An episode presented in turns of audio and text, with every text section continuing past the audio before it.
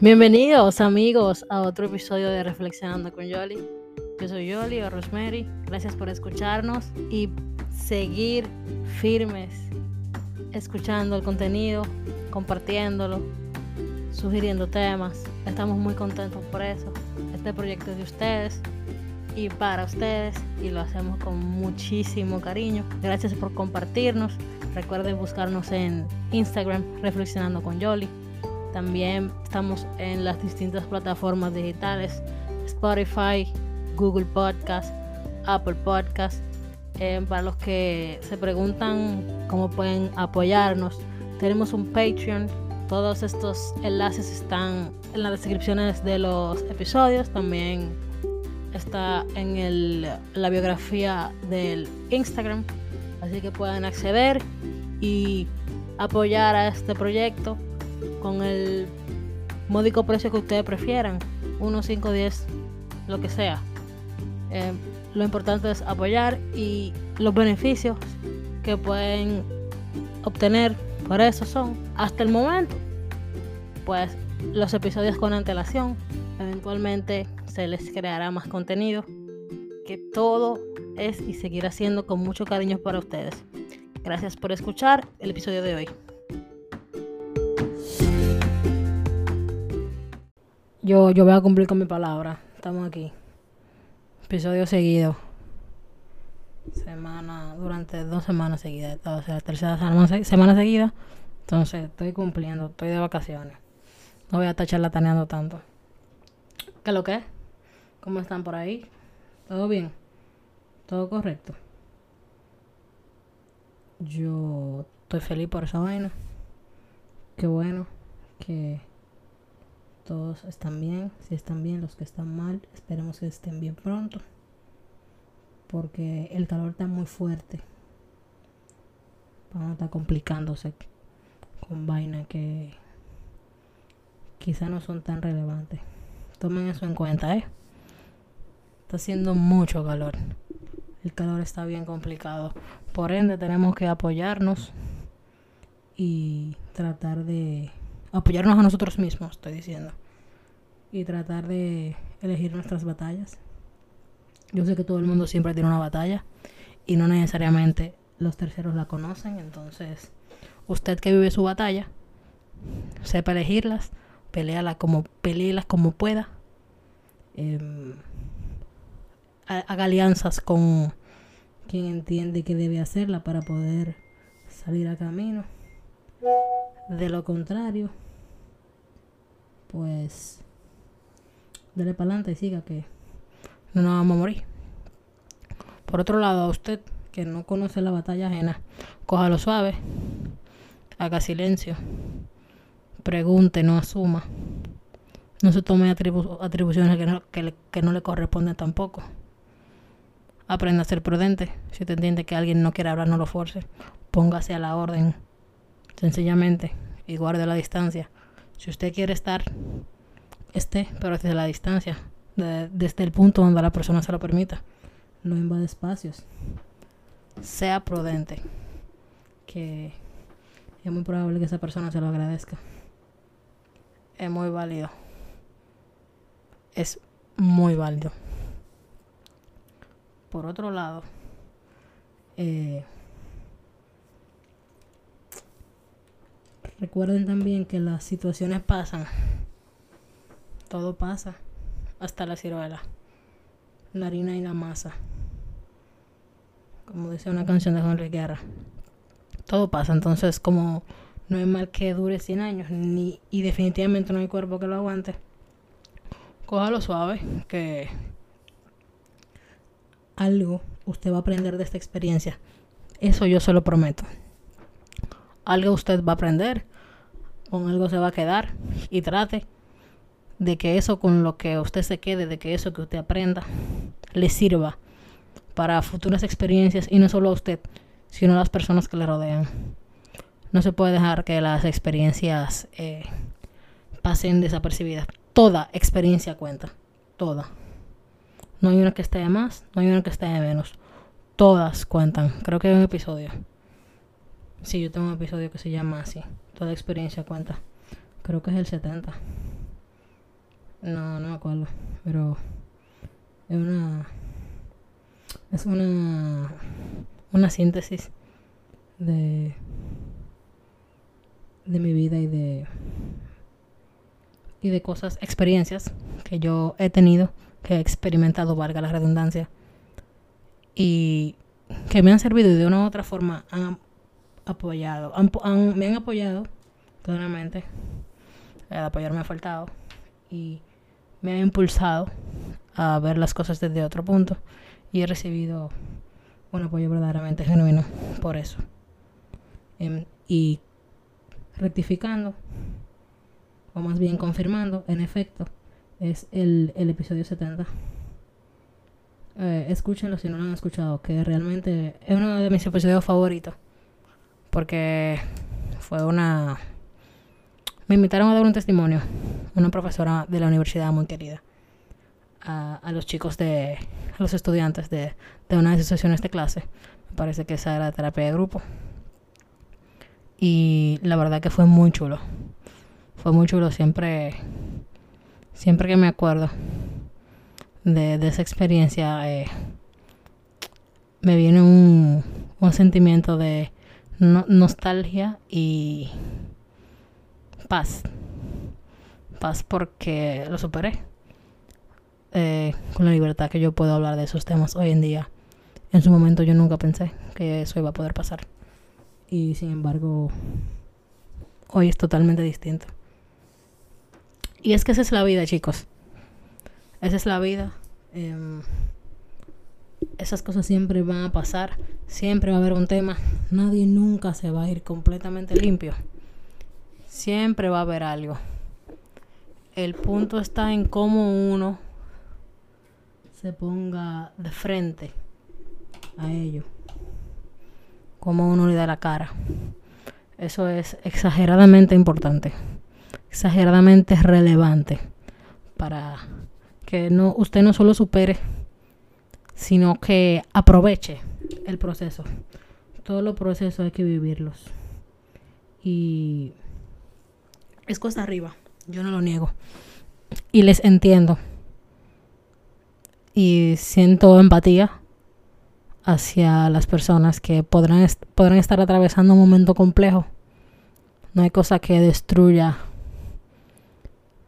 más la seguridad de alguien ante una situación que la incertidumbre. Eso marca los niveles de ansiedad que se liberan ahí. Son, son complejos, son a veces hasta inexplicables. Pero, como he repetido varias, varias veces en el tiempecito que tengo hablando aquí, en este episodio, claro. Em, esa es la vida. y hay que cogerla como venga porque esa es la única que tenemos. Y eso es lo que hay. Por otro lado, que me he ido en una hablando. Eh, una introducción bastante larga. Eso es raro. Pero eh, me gusta porque es un episodio donde voy a hablar muchos temas. Y qué chulo comenzar por ahí, hablando de la vida. De las experiencias que vivimos, cómo nos afectan, qué hacer ante ellas. Muy ápero. Me gusta. Em, voy a voy a trabajar a hablar de dos temas hoy. Cada uno tiene su nivel de relevancia. Y el primero fue una petición de una oyente y una amiga personal muy querida. Déjame hacerte cuento. Yo la semana pasada, semana pasada, sí, semana pasada, semana antepasada, el viernes antepasado, em, yo estaba en el supermercado tratando de pagar la factura de mi teléfono. Porque por alguna razón, perdón, yo decidí que quería ir a pagarlo presencial, pudiendo, a sabiendas que podía pagarlo por la por la aplicación porque era con la tarjeta. Y yo insistía en ir al, al supermercado, al punto del TIS, a pagarlo. Pues heavy, yo fui. Primero fui a averiguar si se podía pagar la luz en el super. Ah, resulta que sí, en el Nacional ustedes pueden pagar la luz. Y los servicios básicos, luz, teléfono, agua, basura y ese tipo de cosas. Y si es con tarjeta, solo aceptan Visa. For you interesting. Anyhow, eh, mientras yo hacía mi fila y veía como una muchacha relativamente joven, yo creo que era más joven que yo, abusaba del bolsillo de un don extranjero porque le compraron un teléfono. Me encontré con una amiga y ella estaba esperando que su mamá llegara también porque estaban haciendo un proceso telefónico. El tema es que nos miramos de frente y nos reímos y al final ella me preguntó, ven acá, ¿tú has dicho algo, has grabado algo acerca de Elizabeth Silverio? Porque no lo he visto. ¿Qué tú opinas? Tú deberías hacer un episodio si es que no lo has hecho. Y yo le dije, no, si tú supieras que no lo he hecho, no me he pronunciado en ese sentido. Eh, pero no te preocupes, que eso es una orden.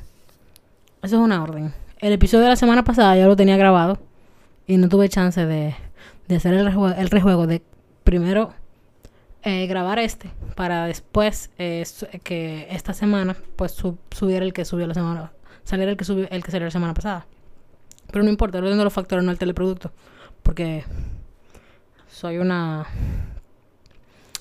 fiel creyente, fiel seguidora de dejar que las olas pasen. Yo dejo que las olas pasen con todo, con la ropa, con los escándalos, con las noticias, excepto con las políticas. Con las políticas no. Las políticas entiendo que me afectan directamente como ente social. Esas las si he de criticarlas, las critico en el acto. Em, pero el tema es que aquí estoy Ámbar. Y vamos a hablar del sistema de amigos que nos gobierna. Normal. Eh, ¿Qué yo opino del Liceo de Silverio? Wow. Está complicada. Miren, yo, por un tema de conocimiento general, cultura general, eh, vi, creo que el 90% de las entrevistas que se le hicieron porque yo quería entender el, fenómeno del que estábamos hablando. Y vi muchísimos programas. Vi esto en la radio, vi el Mañanero, vi el mismo informe que hizo Nuria. Me parece que me faltó la del nuevo diario. Pero de esa vi cortes. Bueno, el caso está en que la entrevista en la que más cómoda me sentí con el abordaje que más cómodo me sentí, quiero decir, fue en la del mañanero porque claramente estaba siendo moderada por, por Manolo y Soy la Luna. Bueno, por Manolo no, estaba siendo modelada, moderada, perdón, por Soy la Luna, quien llevó a una a la encargada del currículum, creo que es, creo que fue si mal no recuerdo, de, del ministerio del Ministerio de Educación. O sea, una tipa que sabe. Una tipa que sabe. Y la llevó a debatir con la neurocientífica. Y me llamó mucho, mucho la atención que ella no, no respondía a nada. Ella respondía con otra pregunta o respondía divagando. Señal de que usted está hablando mentira, hermano, usted está disparateando. Y me llamó mucho, mucho la atención eso. Em, también procesos em, que se llevan a cabo cuando usted está en el proceso de diagnóstico, de evaluación y diagnóstico de un paciente. Ella se lo saltaba, eh, miren, cuando un paciente llega a consulta, específicamente un niño, Cuando un niño llega a consulta,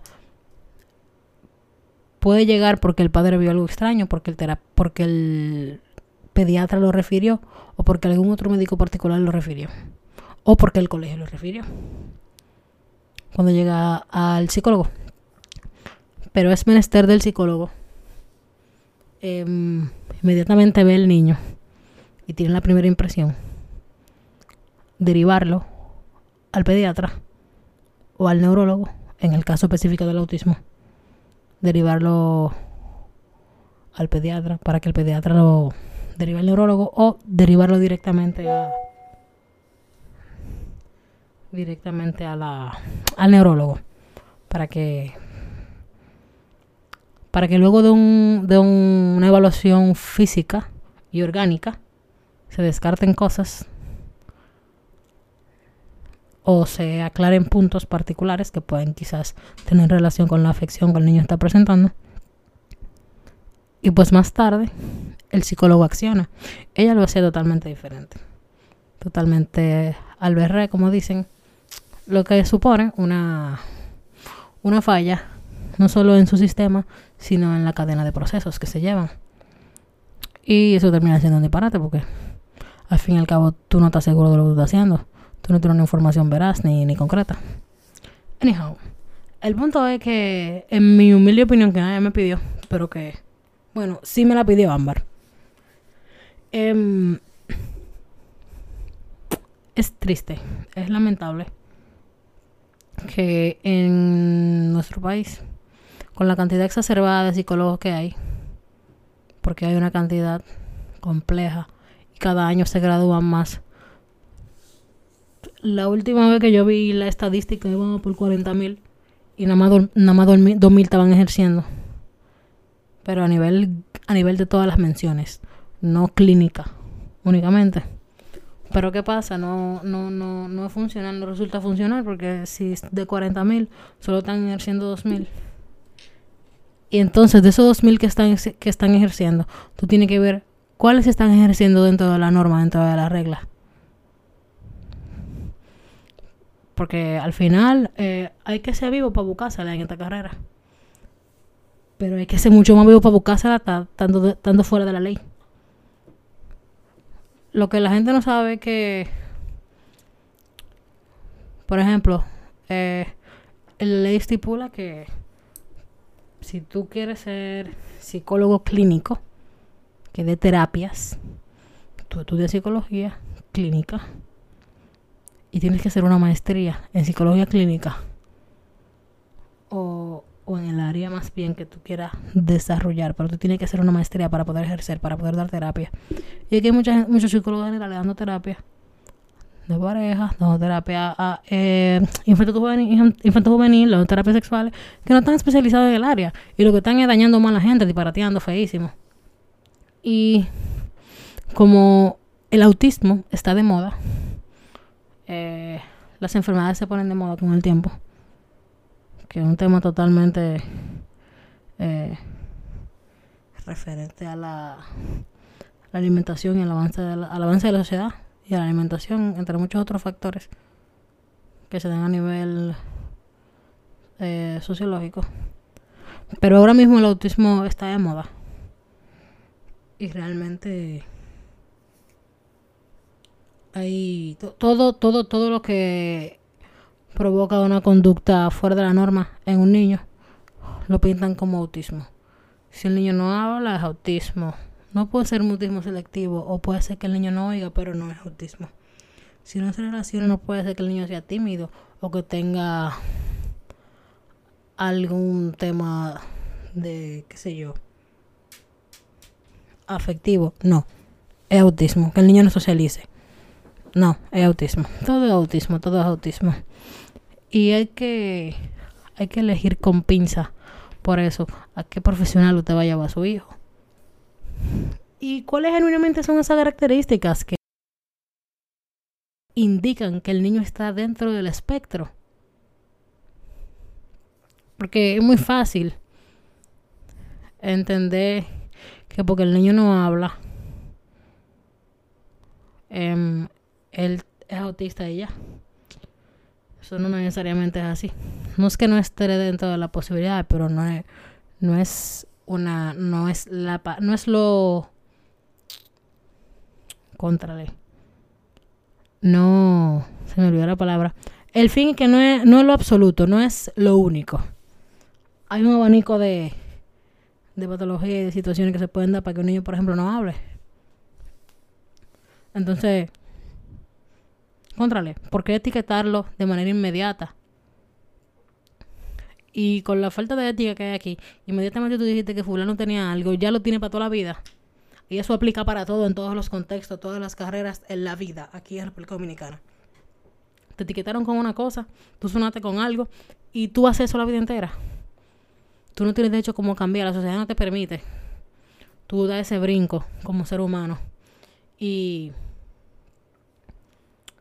Y limpia tu nombre, por, poner, por ponerte un ejemplo, por llamarlo de alguna manera. O, o ser lo que realmente tú eres, o, o quitarte la enfermedad, quitarte, que, que, que no te miren con esos ojos de que tú fuiste, o de que tú podrías ser, o de que tú serás de manera peyorativa. Porque al final es de manera peyorativa. Entonces, como Elizabeth Silverio, hay muchos evidentemente, el personaje del que hablamos tiene temas complicados, lógicamente. Tiene muchos temas. Pero, entonces, teniendo en cuenta la, la particularidad del personaje, eh, como decía, que es lógico que hay un hay ciertas afecciones aquí, hay cierta patología. Eh, se nota una un manejo del verbo, una manipulación, una en buen dominicano se mete a la gente en el bolsillo, pero eso es a través de mentiras y a través de palabras bonitas que lo que hacen es que tú entiendas que sí, que ella tiene la razón, que ella está hablando la verdad, que ella sabe lo que está hablando. Hay un poder, un poder de, convencimiento ahí en una mentira que ella misma está creyendo, que está asumiendo. Y eso es mitomanía, por ahí es que va el asunto.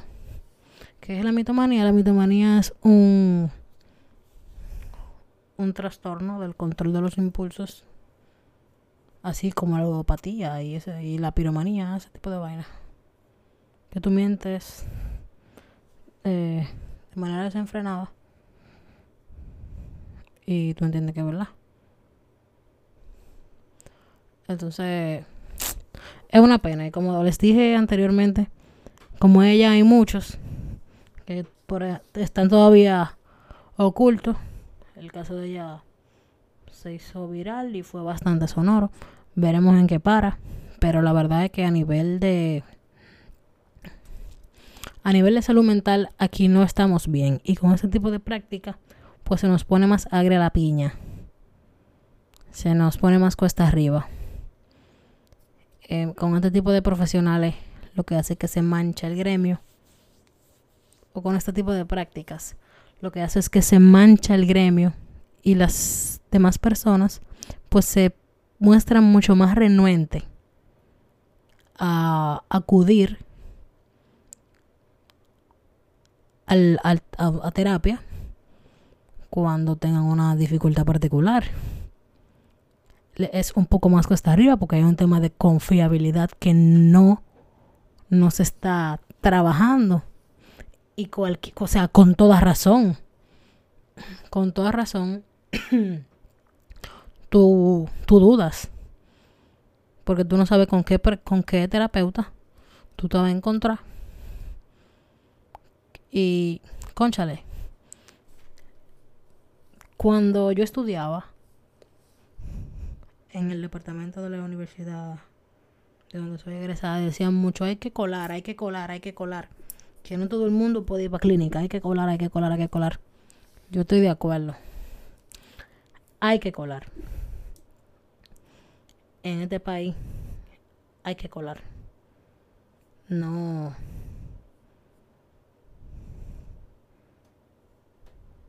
no puede ser que se siga marginando de esa manera la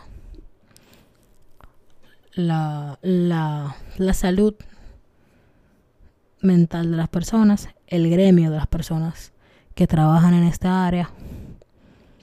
Es bien complejo. Y la verdad es que a mí no me, no me sorprende que se siga marginando, que se siga manchando, que siga bajando de categoría. No me sorprende nada de eso.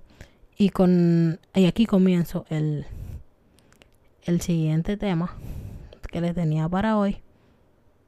No me sorprende nada de eso.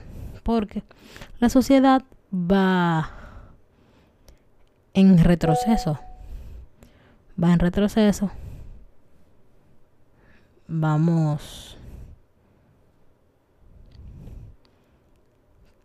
cada día más para atrás. Como, como el cangrejo, como dicen. Y lo que vivimos ahora, tantos fenómenos que vivimos ahora, en lo que, tantos fenómenos en los que estamos envueltos, es cuesta arriba que la sociedad, particularmente la dominicana, eh, avance. Es, es complicado que, que se vean cambios.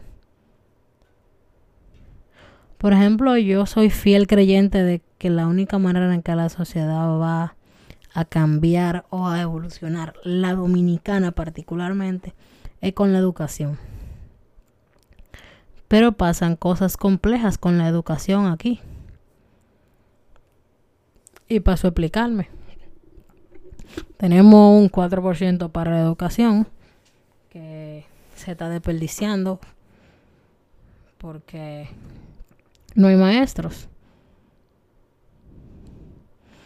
Y los maestros que hay, me disculpan, que no son todos, trato, trato de no generalizar, pero hay una gran cantidad de maestros que tienen la cabeza vacía.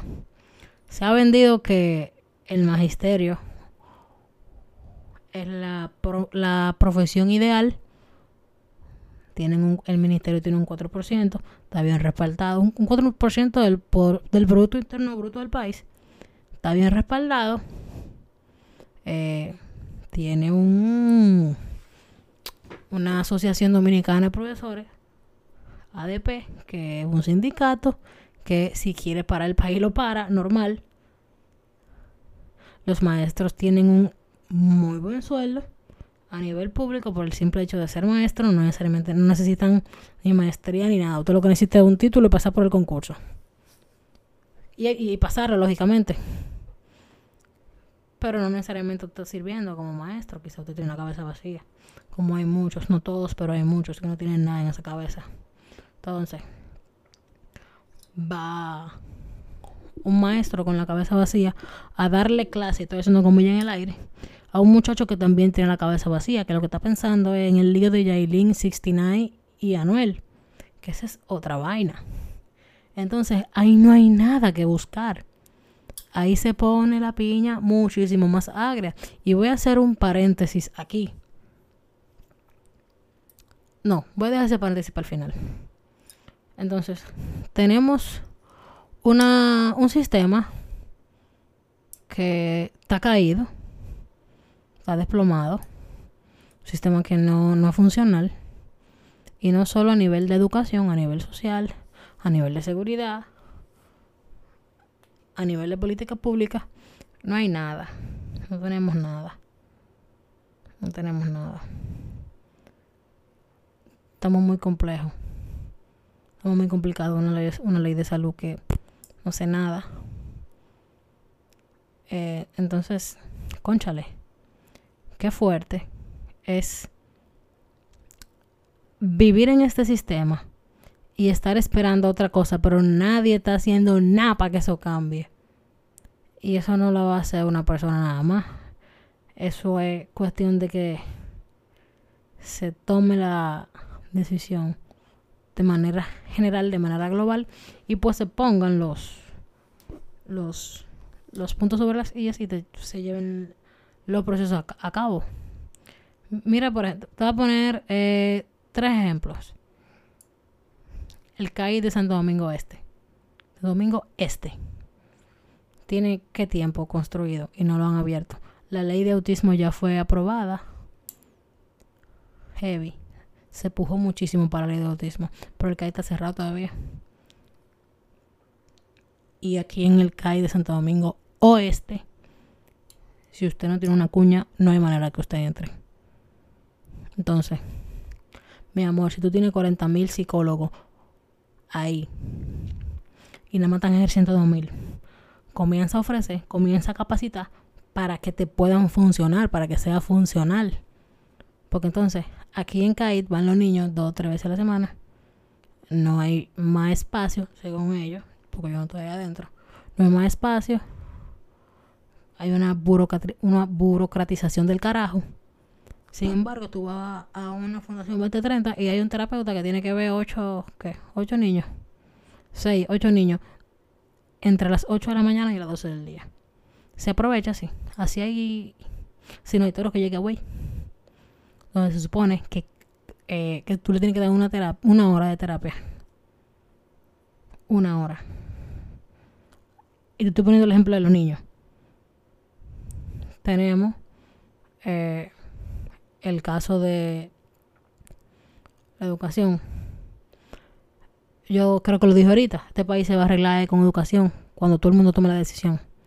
No una gente, todo el mundo. Pero, ¿qué estamos haciendo para, para educarnos? Los profesores, hay una gran parte del profesorado que va, que va para atrás cada día. Hay profesores que ni hablar saben. Y el que no sabe hablar, lee mal y medio. Lee mal y medio. Entonces, conchale, que, que tantas cosas. Ahí hay un 4%, vuelvo y digo, 4% del Producto Interno Bruto del país. Lo tiene un solo ministerio. Y en vez de estar capacitando maestros, los, los suministros se están pudriendo en las instituciones. Porque no, no, no dan, se compran de más y se pierden. Las escuelas, hay escuelas a medias, hay escuelas vacías, porque tampoco hay suficiente profesores capacitados. Si hay un concurso, los, concursos son, un desastre.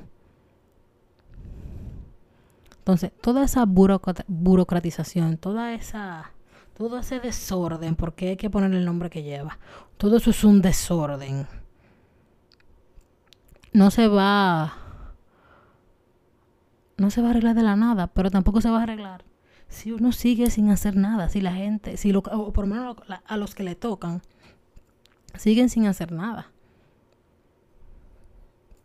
Y otro caso que eh, yo he tenido diferencias con personas por este comentario, pero no importa. El tema de la licencia de paternidad a los hombres. Eh, yo estoy de acuerdo con la licencia de paternidad. Heavy. Lo que pasa es que hay un tema de ideología ahí detrás. Hay un tema de populismo hay un tema de manipulación, la ideología. Hay un tema de ideología fuerte. Y la ideología prioriza otras cosas que no necesariamente son las más prioritarias o la que más atención merece. No estoy diciendo que sea el caso este, pero eh, pasa. Pasa. Entonces, contrale. Tú sabes los temas que hay para resolver en este país. Para no vulnerar, vulnerar perdón, la imagen y la integridad de muchos hombres que son con frecuencia vulnerados maltratados y está en desventaja full. Aquí hay mucho tema que resolver antes que ese. Y no es que esté mal, está heavy. Vamos a decir que eso invita al desarrollo, invita al crecimiento en varios aspectos, pero hay cosas que hay que darle más prioridad porque invitan mucho más al crecimiento, mucho más al desarrollo. En mi humilde opinión. Y no se me sientan nadie ofendido porque yo sé que hay padres fajadores que de verdad que 15 eh, días, fue que le dieron día, 15 días, no es nada. Hay padres que quedan viudos. Y 15 días no es nada para el esfuerzo que ellos tienen que hacer como padres. Pero real y efectivamente, ahí este país tiene que hacer como dice mami, coge, escribir las 10 que más le convengan y ponerse para lo suyo. Porque si seguimos así, esto está a punto de ser una selva de cemento. Y no es que uno va a vivir la anarquía como Haití. Bueno, ya somos. La función casi es un hecho. Pero bueno, es harina de costal. Eh, está complicado. Está complicado. Eh, y ahora voy con hacer paréntesis que dije que iba a hacer ahorita. Yo, que, que claro, referente a, lo mismo. Al final, eh, todo, todo está, digamos, asociado, enlazado. Loco, yo estaba en, en un, un espacio social con varias personas de diferentes edades, diferentes profesiones, etcétera. Y el tema que se estaba hablando ese viernes era el que tiene la semana entera hablando, el que se habló esa semana entera. Jaylin y Anuel y 69. Y yo me sentaba y escuchaba, miraba, el, miraba las rondas y veía cómo todos tenían una opinión, cómo todos habían visto algo o habían dicho algo. Yo decía, wow, wow, wow, wow. Y hubieron dos cosas que me impactaron mucho. Primero, que las personas que inducían el tema, que le daban más larga al tema, eran los adultos mayores personas de riesgo ya. Tienen que tener de 65 años para arriba estaban ahí. Y contrale, ellos estaban tan a la vanguardia del tema. Ojo, eran hombres, pero estaban tan a la vanguardia del tema que yo quedé seca, yo quedé estupefacta. Porque, contrale, mira, que la otra vaina que me sorprende, mira el poder de las redes sociales en primera instancia. Mira el impacto de las redes sociales, el impacto que tiene el morbo, el impacto que tiene el contenido basura, el impacto que tiene el llevar vida. Y bueno, no se me ofendan porque, ¿verdad? Hay gente que entiende que no hay contenido basura. Y yo te lo puedo respetar que tú entiendas que no haya contenido basura. Pero hay contenido que no agrega valor. Voy a utilizar ese término mejor para que nos entendamos más fácil. Hay contenido que no agrega valor. Y ese tipo de contenido no agrega valor. Ese tipo de contenido genera dinero y ni siquiera es a ti que está hablando de él. Entonces, conchale. Es un tema de. Yo entiendo que es un tema de cuestionarse y cuestionarnos como sociedad. ¿Qué estamos haciendo? hacia dónde nos dirigimos como sociedad. ¿Qué estamos consumiendo? ¿Qué estamos viendo? ¿Qué le estamos dejando a las generaciones que vienen subiendo? ¿Por qué es necesario? ¿Por qué es menester darle tanta cabida al entretenimiento? Pero ¿qué entretenimiento eh, te lleva vida? Decir que yo tengo más cuarto que tú. Decir que, tú, que tú me diste una trompada yo estando embarazada. Decir que tú y yo tuvimos sexo oral, en un, que yo te hice el sexo oral, o que ella te hizo el sexo oral más bien, en un, en un avión privado. ¿Cuál es la, la... ¿Qué es lo que aporta? Es lo que quiero entender. ¿Qué, qué experiencia o qué crecimiento personal te brinda? eso o nos está brindando. Eso es lo que yo quiero entender. Y voy a dejar esa semilla plantada para que lo pensemos, porque realmente yo soy de la persona que entiendo que hay que escuchar lo que dice todo el mundo, porque eso te permite crear tu propio, tu propio criterio, a tu diferir, a tu coincidir en opiniones.